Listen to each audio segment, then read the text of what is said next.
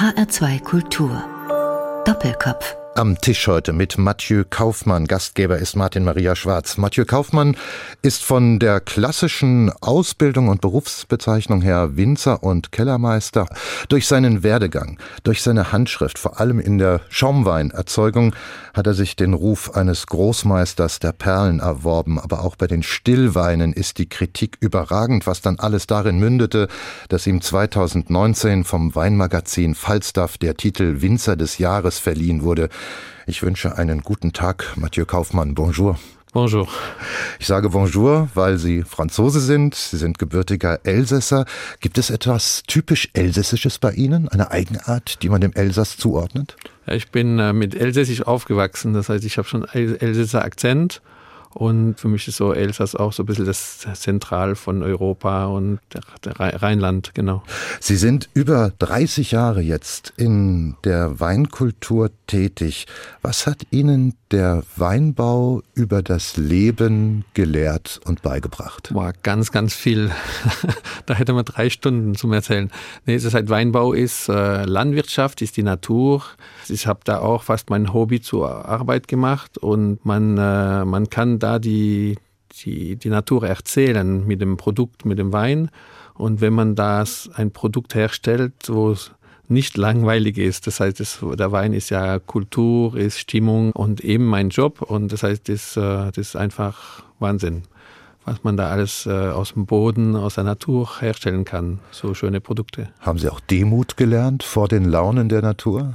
Hat man auch gelernt. Das seit 30 Jahren, aber 30 verschiedene Jahren. Das heißt, und immer noch muss man immer noch viel lernen.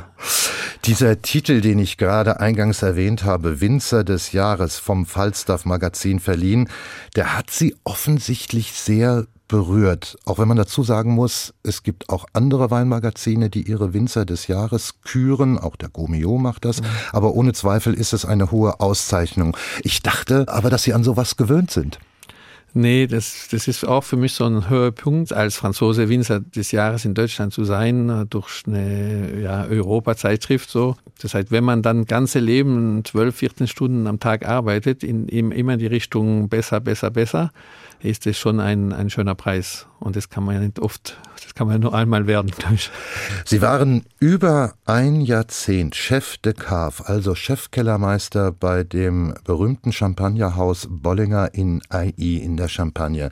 Und damit bei einem der berühmtesten Champagnergüter überhaupt. Es heißt, wer dort einmal arbeitet, geht nicht mehr weg. Sie sind trotzdem weggegangen. Warum? Ich war 13 Jahre dort, genau.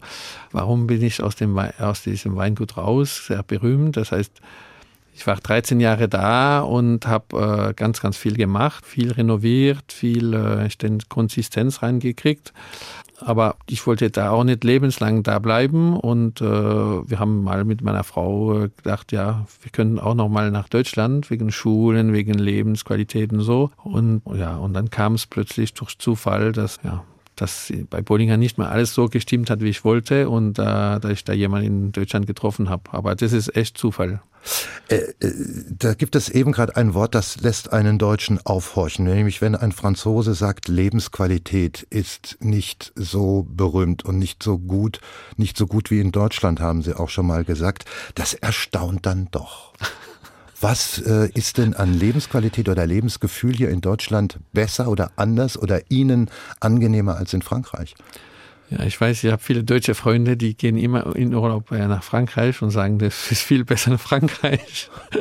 Und äh, nee, ich bin jetzt äh, Elsässer, bin das, das Rheinkultur, das alemannische Kultur so gewöhnt. Das heißt, der Winzer sehr bodenständig, äh, Lebensqualität heißt mit Freunden ein Flammkuchen essen, ein Glas Wein trinken und sich treffen ganz einfach. Das heißt, das gibt es so nicht in, in der Champagne. Champagne ist nicht eine Weinregion wie alle anderen durch verschiedene Themen, durch die Historik, durch den Preis von der Traube, durch den Preis von den Produkten und so. Die Pfalz ist dann eher wie das Elsass, ist Rheintal, Pfälzer, Alemannisch, das heißt, wir sprechen so eher Dialekt in den Reben.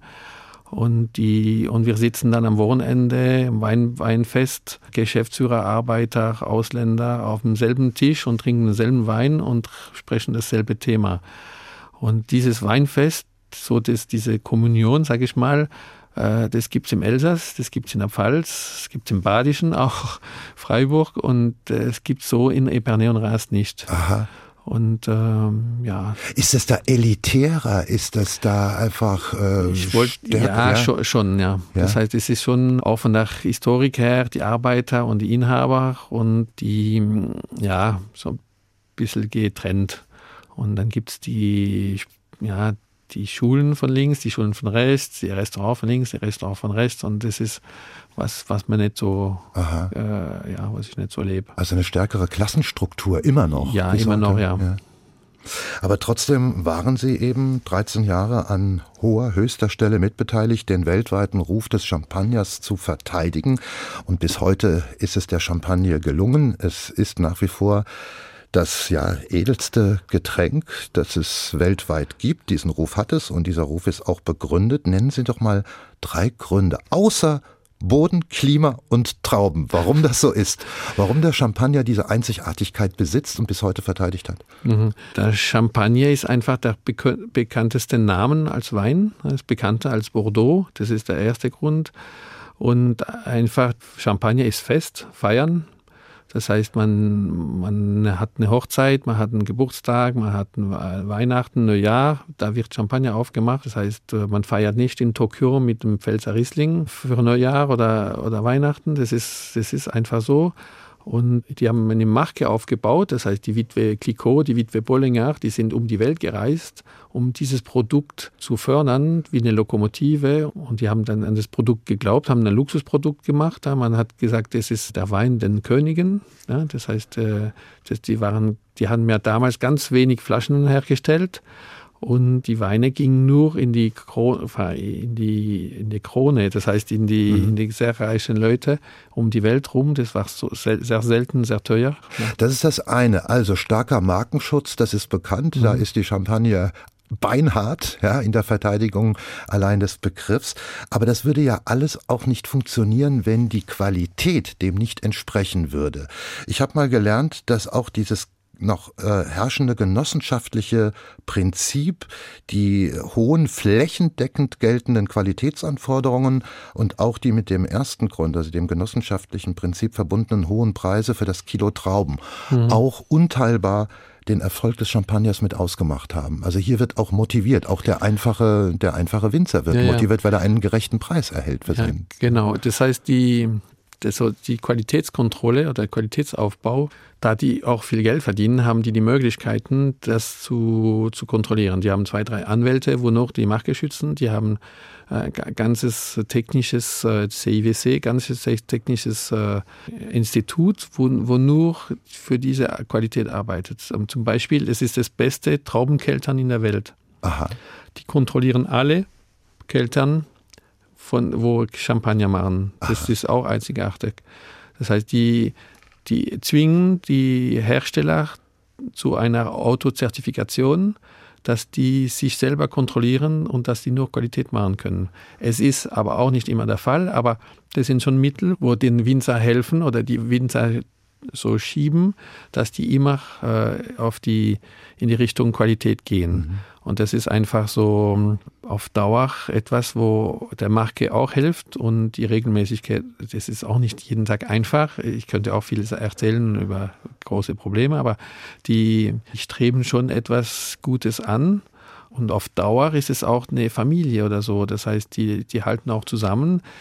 Die Anfrage an Champagner ist auch riesig groß. Das heißt, die Konkurrenz lebt man auch nicht so wie, der, wie eine Konkurrenz, weil die 300 Millionen Flaschen Champagner reichen ja auch nicht für die Welt. Und die, das ist ein guter Vorteil auch, manchmal ein Nachteil, weil man dann auch alles verkaufen kann. Aber die, die diese Mark Markenunterstützung, Qualitäts- oder technische mhm. Unterstützung, ja, die gibt es auch noch in Epernay.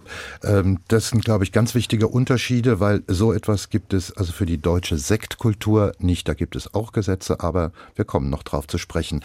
Wenn wir noch mal etwas tiefer zurückgehen in die Geschichte der Champagne und des Champagners, Mathieu Kaufmann, dann gibt es ja dieses Phänomen, das Ende des 18., Anfang des 19. Jahrhunderts die Champagne mit von Deutschen groß gemacht worden ist. Dafür stehen die heute noch leuchtenden Namen wie Krug, Deutz, Pieper, Heitzig, Mumm, aber auch eben Bollinger. Das sind mhm. alles klanglich rein deutsche Namen. Äh, diese äh, Deutschen wurden ja sehr, sehr schnell integriert und, und sind dann wie Franzosen, haben wie Franzosen mhm. äh, dann gelebt, haben sich auch mit, mit Französinnen liiert.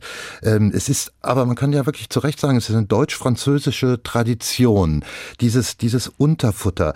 Äh, war das in Ihrer Zeit bei Bollinger jemals ein Gedanken wert? Hat man das im Haus Bollinger mitreflektiert, diesen Hintergrund, dass das mal ein, ein deutscher äh, Kaufmann aus, aus Württemberg war, der dieses äh, Champagnergut aufgebaut hat? Ja, das heißt, das, das wurde auch jeden Tag gesagt. Ne? Das, das klingt ja deutsch. Und äh, das heißt, wir hatten auch zwei Archivisten im, im Hause, äh, wo eben einer der Archivisten hat ein Buch geschrieben über die, die, die Ur der deutsche Ursprung von den Champagnerhäusern.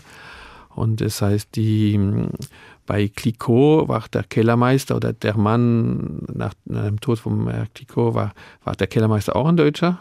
Und bei Bollinger war ja eine adlige Familie, de Villermont, und die Adligen durften ja keine, keine Marke oder keinen Verkauf direkt machen. Und dann kam der, der Bollinger äh, rein und, und, der Bollinger rein und hat eben das Weingut groß gemacht ja. äh, vom Vermarktung. Und, äh Sie haben auch gerade gesagt, natürlich in Frankreich spricht man das Bollinger aus, aber ich habe mich mal kundig gemacht, man darf Bollinger sagen. Auch mhm. für einen Franzosen ist das korrekt ausgesprochen. Mhm. Ja. Jetzt, so könnte man sagen, hat sich das Verhältnis umgedreht. Jetzt hebt ein Franzose, also Sie, Mathieu Kaufmann, das Ansehen des deutschen Sektes. Das alles kam Anfang 2010er Jahre ins Laufen und am Ende stand das Engagement des Mathieu Kaufmann bei Reichsrat von Buhl in der Pfalz. Das hat ja damals Wellen geschlagen ja, so wie eins als Ribéry zu Bayern München wechselte, dass ein Franzose jetzt hier rübergeht und ein, ein deutsches Weingut, das jetzt nicht mehr den absolut äh, besten Ruf hatte, es hatte einen großen, aber es ist auch vieles verloren gegangen, dass er das wieder nach vorne bringt. Was war denn Ihr Auftrag und was war denn Ihr Ziel? Ziel war eben, beste deutsche Sekt zu machen, und äh, eben zu zeigen, dass man nicht nur in der Champagne Champagner machen kann und da ist es auch Ziel, auch keine Kopie von Champagner machen. Champagner ist 100% Kreide, 100% Kalkboden. Deidesheim ist das Gegenteil, ist Sandboden, Buntsandsteinboden. Und äh, das Ziel war eben zu zeigen, was man machen kann und ein bisschen in das Ungewisse zu springen und das Risiko aufzunehmen. Und äh, damals, Herr Niederberger war sofort einverstanden, dass man das Risiko eingehen, dass man die zehn Jahre warten müssen und dass man das aufbauen können. Herr Niederberger, der angesprochene Niederberger, das war Achim Niederberger, ein Unternehmer aus der Pfalz, äh, der damals äh, dafür zuständig war. Er ist mittlerweile gestorben, das nur zur Ergänzung dazu. Und mit den zehn Jahre warten, was Sie eben gerade gesagt haben, auch das vertiefen wir gleich nach unserer ersten Musik, die Sie sich gewünscht haben. Mathieu Kaufmann, Georges Brassens, Les Copains d'Abord. Gut, das erwartet man von einem Franzosen, dass er einen französischen Chansonnier wünscht. Da hat er noch eine besondere Bedeutung für, für Sie? Nee, das ist äh, ja Georges Brassens, Südfrankreich, die, die Sonne und eben diese, enfin, die Copains, die Freunde. Und es ist einfach so ein ganz tiefes Lied und mit Rhythmus und die 50er Jahren in Frankreich.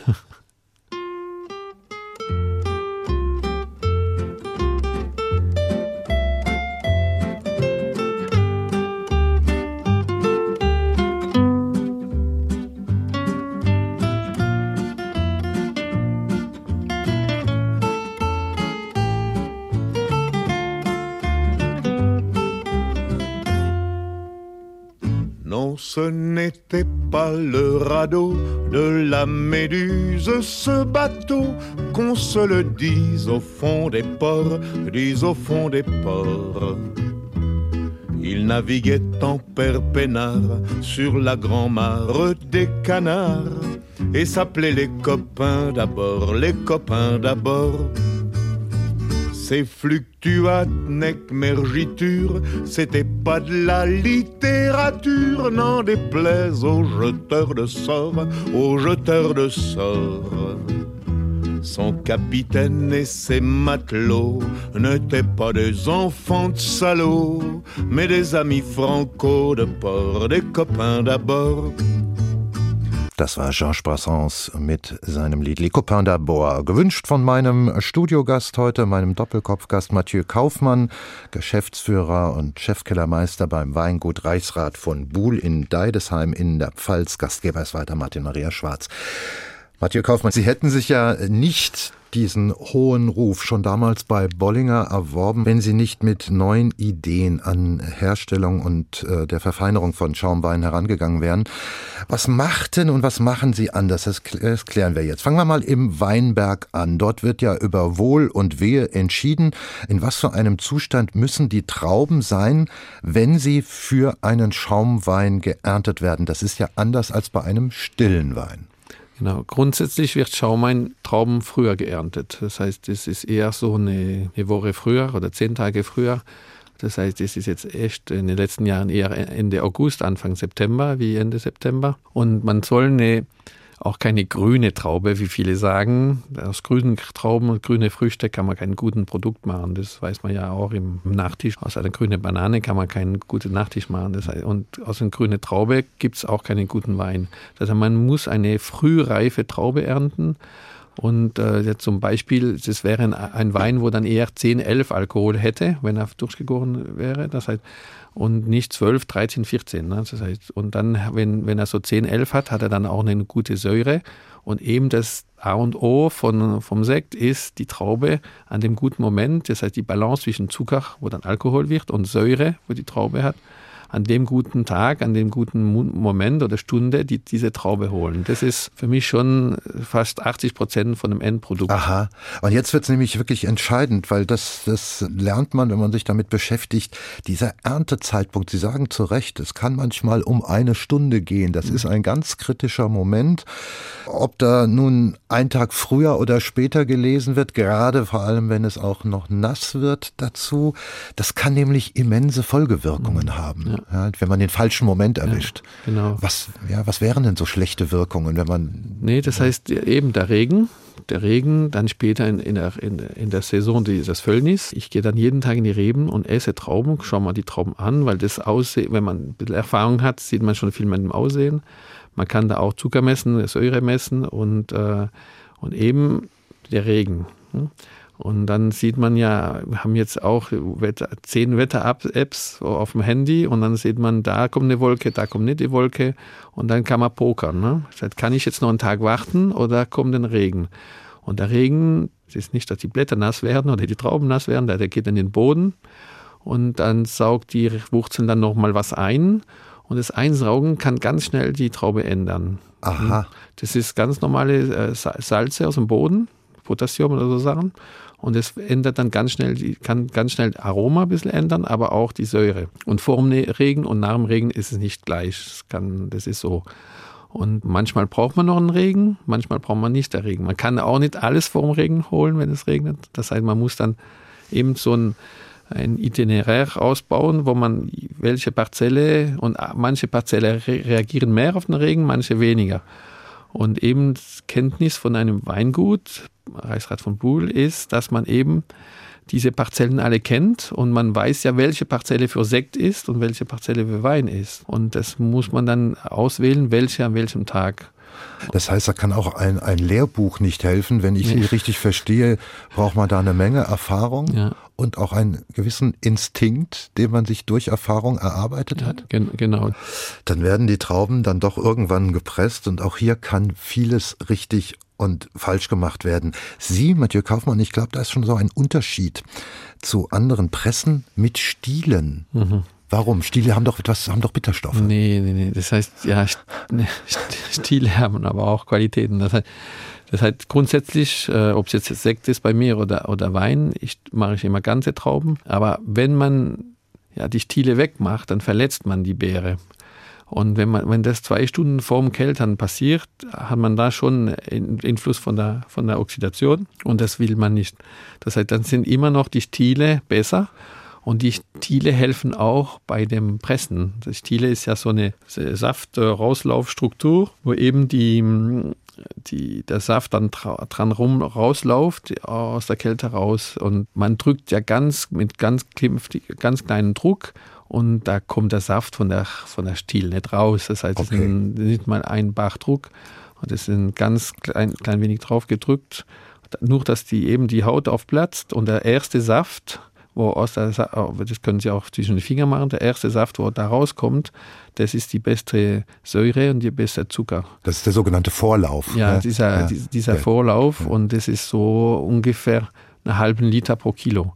Und was danach kommt, ist eben bitter. Da kommen die Tannine raus, die Phenole raus und äh, Bitterstoff und Champagner oder Sekt, das, ist, das sind die zwei Gegner. Also wir lernen daraus, äh, wie selektiv vorgegangen werden muss, wenn man etwas Großes erzeugen will. Dieser Most wird nun vergoren, er wird zu Wein, aber ein Wein als Vorstufe zu Schaumwein, das muss man immer wieder im Kopf behalten. Aber jetzt kommt ja eigentlich erst der entscheidende Akt, jetzt kommt die zweite Gärung, bei der die entstehende Kohlensäure eben nicht entweicht, sondern durch einen Kronkorken festgehalten in der Flasche verbleibt. Und das ist ja nun ein Schlüsselmoment bei der Erzeugung von Schaumwein, nämlich die Frage, wie lange man diesen Rohsekt mit der Hefe in Verbindung lässt. Was passiert zunächst mal biochemisch gesehen beim Kontakt mit der Hefe und mhm. was passiert über die Zeit beim Kontakt mit der Hefe? Mhm. Das ist eben der wichtigste Knackpunkt, da das, dieser Austausch zwischen Hefe und Wein. Das ist ja auch bei mir beim Stillwein, wenn ich das im, im Doppelstückfass auch, auch ein Jahr oder zwei Jahre lege, ist das dasselbe Phänomen. Das heißt, das heißt man jetzt technisch sagen, gesagt, die Autolysis von der, von der Hefe. Das heißt, das das Vergammeln, jetzt praktisch gesagt, von der Hefe in, in einem Wein. Das heißt, die Hefe, die ist ja der Zucker, verwandelt es in Alkohol und in Kohlensäure. Die Kohlensäure bleibt in der Flasche und dann stirbt langsam diese Hefe aus und dann fliegt an den Boden von der, der Flasche. Und dann haben wir tausende kleine Austausch zwischen Wein und Hefe, wo, wo wir leider oder vielleicht besser nicht wissen, weil das sind e-, eben ganz viel Aromastoffe, Balance, Schmelz. Der Wein wird geschmeidiger, die Kohlensäure wird, die, die Bubbles werden dann kleiner. Die Perlage. Ja, da haben, ja. da haben man Polysacchariden, da haben wir Manoprotein, das heißt ganz viele Sachen. Und ich sage ja immer im Weinmachen grundsätzlich, dass die Hefe die Mutter des Weines ist.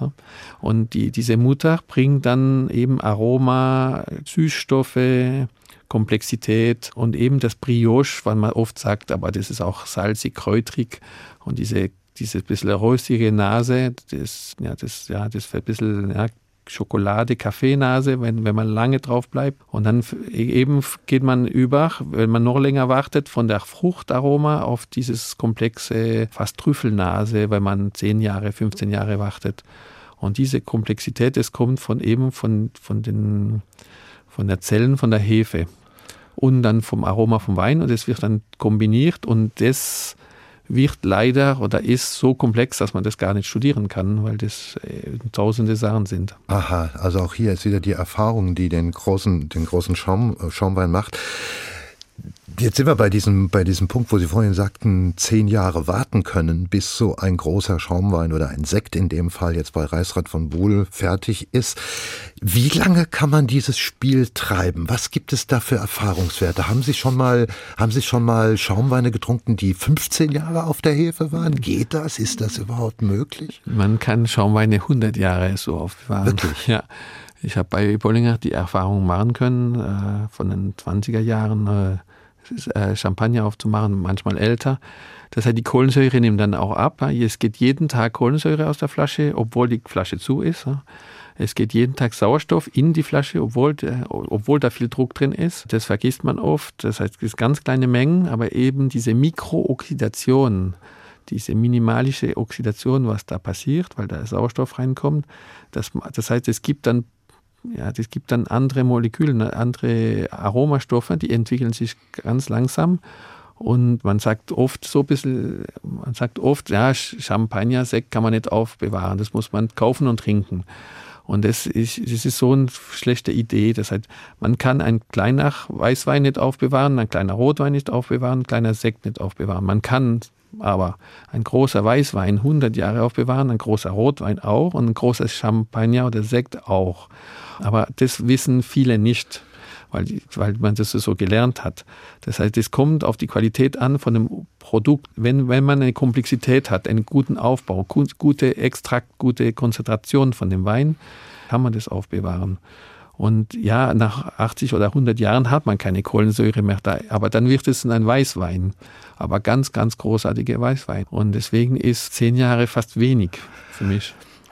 Ich verstehe. Man versteht aber auch wiederum das Weingut oder den Winzer, weil es ist ja gebundenes Kapital ja, ja. und äh, man muss ja das auch wieder pekuniär verflüssigen. Aber noch äh, sind wir nicht ganz fertig. Jetzt kommt noch der sogenannte äh, Vorgang des Degorgierens, das Entfernen also der Hefe samt des, dieses, dieses Kronkorkens.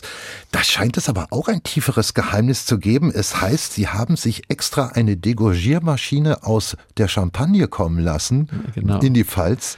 Warum? Ja, die Franzosen können gut Champagner, das heißt, die haben auch die guten Maschinen dazu. Und auch die Rüttelmaschinen kommen aus der Champagne, das heißt, es ist schon eine gute Technologie, wo, wo dann auch einbeinfrei läuft und wo man sich nicht viele Sorgen machen muss und wo eben jede Flasche gleich dekoriert ist. Sie wissen ja, wenn Sie eine Flasche Champagner zu Hause aufmachen oder Flasche Sekt, eine, schau, eine schäumt, eine schäumt nicht und das ist beim Dekorieren auch so. Und, die, und dies muss regelmäßig gemacht sein, da, da auch ohne Sauerstoff, dass eben nur Kohlensäure drüber ist, dass es da keine schlechte Oxidation gibt. Und das machen wir alles selber bei Reichstadt von Buhl und das wird auch von mir jeden Tag kontrolliert, weil da müssen keine Anfänger an die Linie dran. Da muss man schon ein paar äh, Wochen oder Monate Erfahrung haben. Verstehe. Also das sind alles so kleine Mikroschritte. Jeder mhm. kann noch etwas mhm. Tolles ja. oder auch etwas ganz Schlechtes ja. bewirken, wenn da was falsch läuft. Manche würden sagen, ich bin dann in dem Moment ziemlich streng. Aber wenn man das macht, dann kann man nicht aufs Handy schauen oder das Fenster raus. Man muss da jede Flasche anschauen. Und dann fehlen immer noch zwei Vorgänge. Da ist zum einen die Dosage, das ist die Zuckerlösung, die mhm. dem entstandenen Schaumwein nun die Geschmacksrichtung mhm. dann gibt. Brüt, Genau. Demisec oder auch ja. Du, lassen wir mal alle süßen Varianten weg. Man hat sich ja mehr oder weniger in der gehobenen Geschmackskultur auf Brüt geeinigt. Mhm. Aber das geht ja auch noch weiter, indem man nämlich auf jede Dosage verzichtet. Ich, mhm. Für mich war mal irgendwann einleuchtend, dass ich dachte, ein großer, ein großer Sekt oder ein großer Champagner oder ein großer Schaumwein, um neutral zu bleiben, braucht eigentlich keine Dosage, weil der für sich steht. Wie genau. sehen Sie das? Ich sehe das genauso. Das heißt, ich bin ja grundsätzlich bei den, sag mal, bei den normalen Sekt bei Reichsrat von Buhl auf drei oder vier Gramm. Das ist ja fast null. Ich lasse jetzt drei, vier Gramm, weil das so ein Kompromiss ist zwischen fast nichts und äh, trotzdem für alle Leute angenehm. Und das ist auch, sagen wir mal, die Hälfte, was ich früher in der Champagne gemacht habe. Und äh, eben, und die, der die, die Weingutsekte, wo ich jetzt vorbereite für die Zukunft, die werden dann alle non dosé oder extra brut oder brut nature. Ja. Und äh, da kommt auch nichts dazu und äh, das bleibt dann bei 0 Gramm stehen. Aber dann ist eben diese Reife auf der Hefe, auf der Flasche wichtig, dass der, dass der Wein so perfekt schmeckt, ohne Zucker. Nun kommt noch etwas hinzu, das ist dann sozusagen jetzt erstmal dann der letzte Schritt. Etwas, weswegen Sie auch den Inner Circle der Wein- und Sektkenner in Erstaunen versetzt haben. Sie verzichten fast völlig auf Schwefel. Und Schwefel galt immer wieder als Naturgesetz, wenn man den Wein halt gegen Oxidation schützen will und wenn man ihn stabil halten will. Also auch den Schaumwein. Warum geht es trotzdem ohne Schwefel? Ja, wie Sie schon gesagt haben, es ist äh, auch Erfahrung. Schwefel braucht man nicht, um gute Weine zu stabilisieren. Man, ich sage jetzt, wenn man einen schlechten Wein hat, wo von anderen Eltern der Welt kommt, wo zehnmal im LKW oder im Schiff war oder so, dann muss man das stabilisieren. Aber wenn man eine Traube aus Deidesheim in die Flasche in Deidesheim macht und in Deidesheim verkauft und dann exportiert, muss die schon stabil sein, die ist aber stabil und der Wein muss selber stabil sein. Das heißt, er hat die Phenole, der hat die Konzentration, diesen Sauerstoff wegzustecken. Und es geht, es geht auch, weil die Hefe selbst produziert in der ersten Gärung und in der zweiten Gärung Antioxidanten. Und äh, das ist ein natürlicher Antioxidant. Und warum etwas nicht Gutes, also sagen wir mal Giftiges in den Wein zu machen, wenn man etwas Natürliches von der Hefe hat? Das ist doch Nonsens. Ne? Dann atmen wir durch, verschnaufen. Wir haben einen zweiten Musiktitel von Ihnen, Mathieu Kaufmann, der ist ein bisschen erklärungsbedürftig. Es ist die Gruppe Les Doigts de l'Homme. Was hat es mit der Gruppe auf sich und was ist das für ein Titel? Nee, das heißt, ich, ich höre äh, leidenschaftlich gern Jazz und Roma-Musik und, und, Musik und das ist eben so ein, eine Mischung von äh, Und ist ganz kleine Gruppe, überhaupt nicht bekannt. Und die haben einen guten Rhythmus drauf und machen das echt gut. Und der Titel, Mathieu Kaufmann, La Miche d'Umbre, das kann ich überhaupt nicht übersetzen. Was nee, das, das ist ein Roma-Ausdruck und ähm, hat sich einen guten gute Sinn.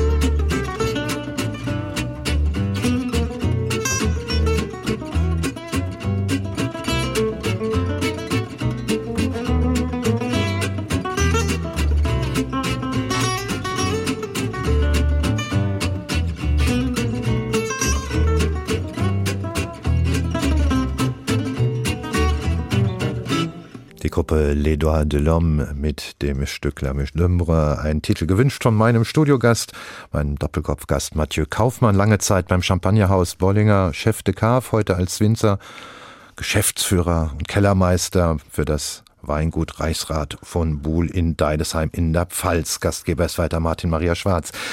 Mathieu Kaufmann wir streifen noch mal kurz die Stillweine. Das gilt ja vieles von dem, was Sie uns gerade beim Schaumwein erzählt haben, ja auch. Also auch hier geht es wieder um langen Hefekontakt. Ja.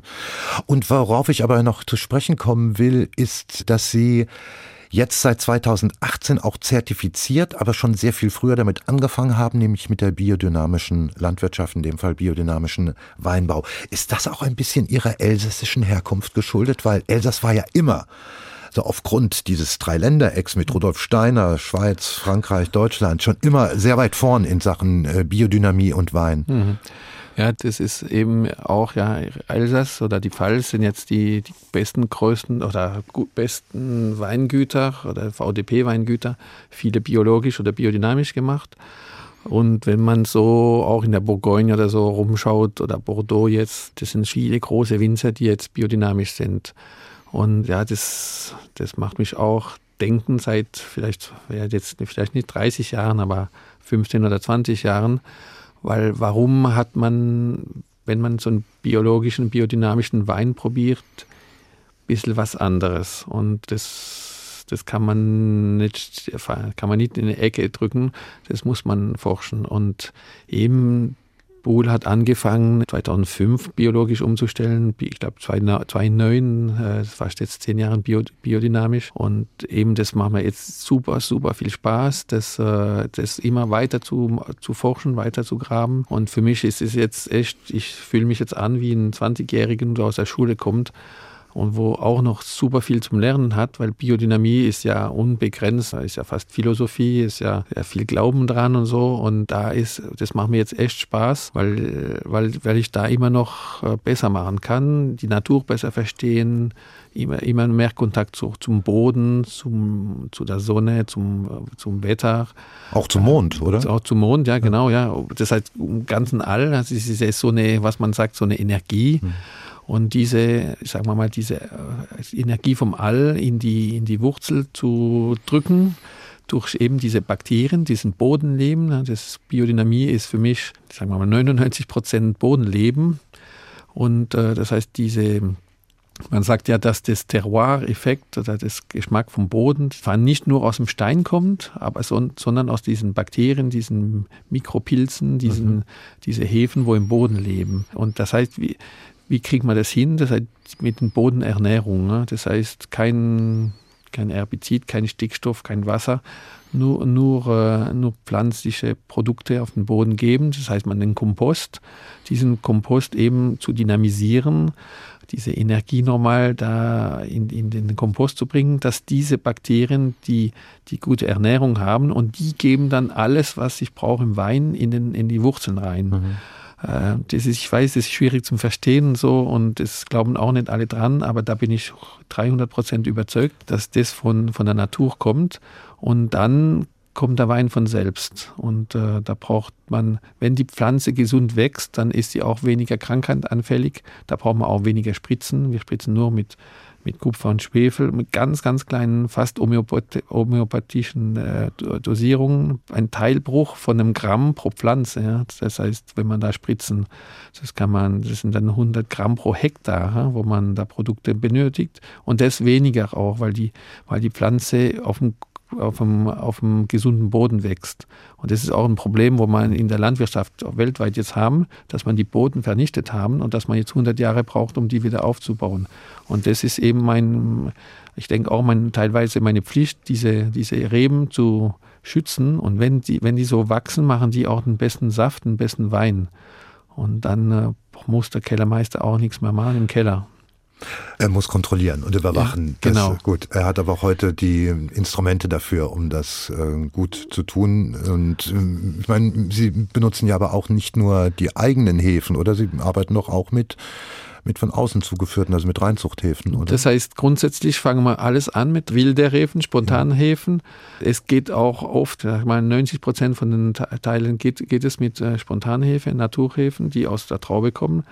Manchmal müssen wir eben eine Hefe dran machen, dass es weitergärt oder fertig gärt, aber das ist auch eine Hefe, wo aus, aus dem Dorf kommt. Die, wurde im Pechstein selektioniert. Das ist auch etwas, wo wir nur weiter gepflanzt haben, aber das ist auch eine, eine Produkt, ein Produkt aus der Pfalz, nicht mhm. äh, vom anderen okay. Ende der Welt. Sie sind jetzt schon sechs Jahre in Deidesheim in der Pfalz, waren aber auch immer auch vorher schon in, auf deutschen Weingütern, auch vor Ihrer Zeit bei Bollinger. Sie kennen beide Weinkulturen, die französische und die deutsche. Das sind ja schon Unterschiede. Was gefällt Ihnen an der deutschen Art, mit Wein umzugehen, ihn zu trinken, ihn zu zelebrieren? Was missfällt Ihnen oder was ist für Sie gewöhnungsbedürftig? Ja, das heißt, die, ja, Frankreich ist bekannt als Tradition, Weintradition pur. Und in Deutschland ist diese Kultur, es gibt oft auch viele Reben, viele Regionen, wo Reben machen, von, von Südbaden bis Nordmosel oder so. Das heißt, die, die Weinkultur hat vielleicht nicht dasselbe Anspruch oder so. Das ist ein bisschen vom, vom Hingehen. Aber was eben das spannend macht, das heißt, ich denke auch die, diese Energie oder diese Deutschland muss immer noch beweisen, dass der Wein gut ist. Ne? Das heißt, das heißt die, jung, die junge Generation gibt da echt Gas. Und ich sehe das in Deidesheim, in den Dörfern außerhalb von Deidesheim, wie die Jungen eben studieren und dann zeigen mit den, mit den Trauben vom Papa oder von den Reben von Papa, von, vom Opa, dass man da echt noch Gas geben kann. Und in, innerhalb ist, ich denke, die Energie der bekannteste Riesling in der Welt ist jetzt Deutsch, nicht mhm. mehr Elsässisch oder Öster, aus Österreich, mhm. weil eben die, die, die Deutschen echt Gas geben. Und das ist echt äh, etwas, wo positiv ist. Äh, Negative ist, es gibt immer noch Traditionen, dass man viele Weine mit Zucker trinkt, das heißt süße Weine, weil man eben oft der Wein nach dem Essen trinkt und nicht während dem Essen. Das ist äh, für mich immer noch etwas, wo ich jeden Tag sagen muss, aber, aber das ist auch in Entwicklung. Und dass man eben keinen Sekt für drei Euro machen kann, äh, muss, muss man dann auch manchmal erklären. Aber das, äh, darauf wollte ich eigentlich auch zu sprechen kommen. Das werden Sie ja hier zu Genüge festgestellt haben, dass in, in Deutschland es durchaus üblich ist, halt einfach Wein solo zu trinken. In Frankreich undenkbar. Wenn ein Wein auf dem Tisch steht, muss auch was zu essen dabei sein.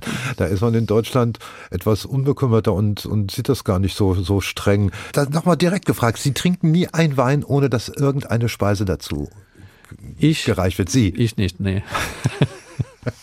Und noch etwas, was äh, wahrscheinlich in Deutschland äh, ausgeprägter ist als in Frankreich. Sie haben vorhin auch, das muss man als, als, als Winzer mit äh, Analysewerten hier operiert, so und so viel Gramm Restsäure, pH-Wert, so und so viel Volumenprozent Alkohol. Das ist, glaube ich, in Deutschland weit verbreiteter, dass manche so weit gehen und danach einen Wein bestimmen nach diesen Analysewerten eigentlich auch nicht sehr französisch, oder? Nee, das ja. war auch, das, glaube ich, eine der größten Überraschungen vor sechs Jahren, dass die Analyseliste neben der Kasse lag im Verkauf. Und dann habe ich, ein, ein, hab ich gedacht, nee, neben der Kasse muss, müssen die Preise stehen, aber nicht die Analysen.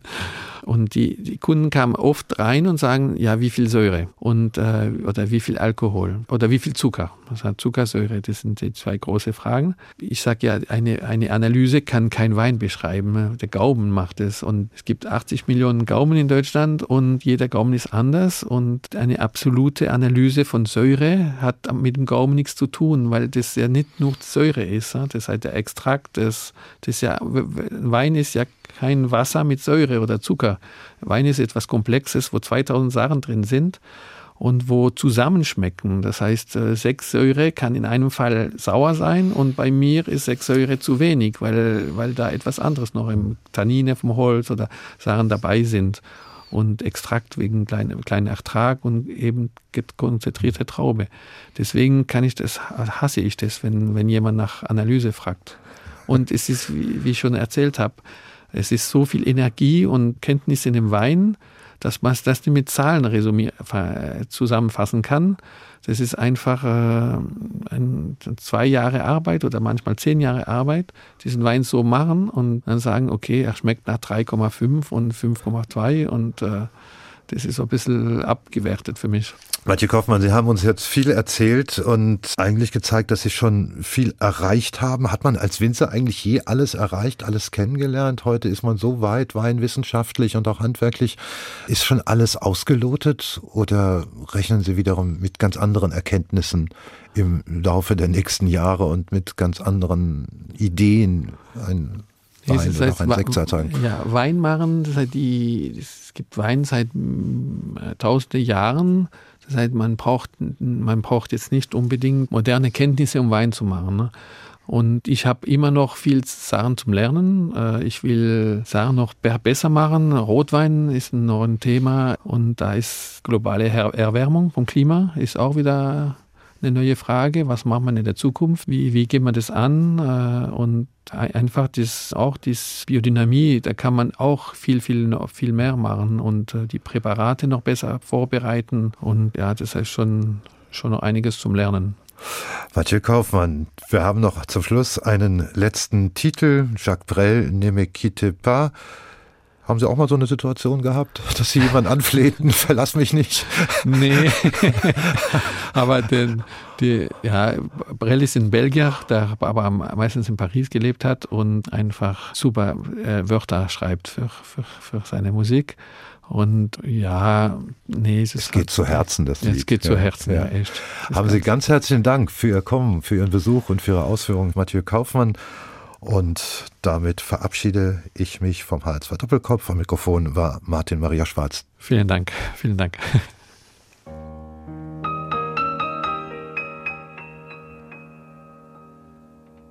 Ne me quitte pas, il faut oublier tout, peut s'oublier qui s'enfuit déjà, oublier le temps des malentendus et le temps perdu à savoir comment oublier ces heures qui tuaient parfois à coups de pourquoi le cœur du bonheur ne me quitte pas, ne me quitte pas, ne me quitte pas, ne me quitte pas moi, je t'offrirai des perles de pluie venues de pays où il ne pleut pas. Je creuserai la terre jusqu'après ma mort pour couvrir ton corps. Das war HR2 Kultur Doppelkopf. Aus urheberrechtlichen Gründen müssen wir Musiktitel in unserem Podcast-Angebot ausblenden. Weitere Sendungen, die Sie jederzeit hören können, finden Sie auf hr2.de.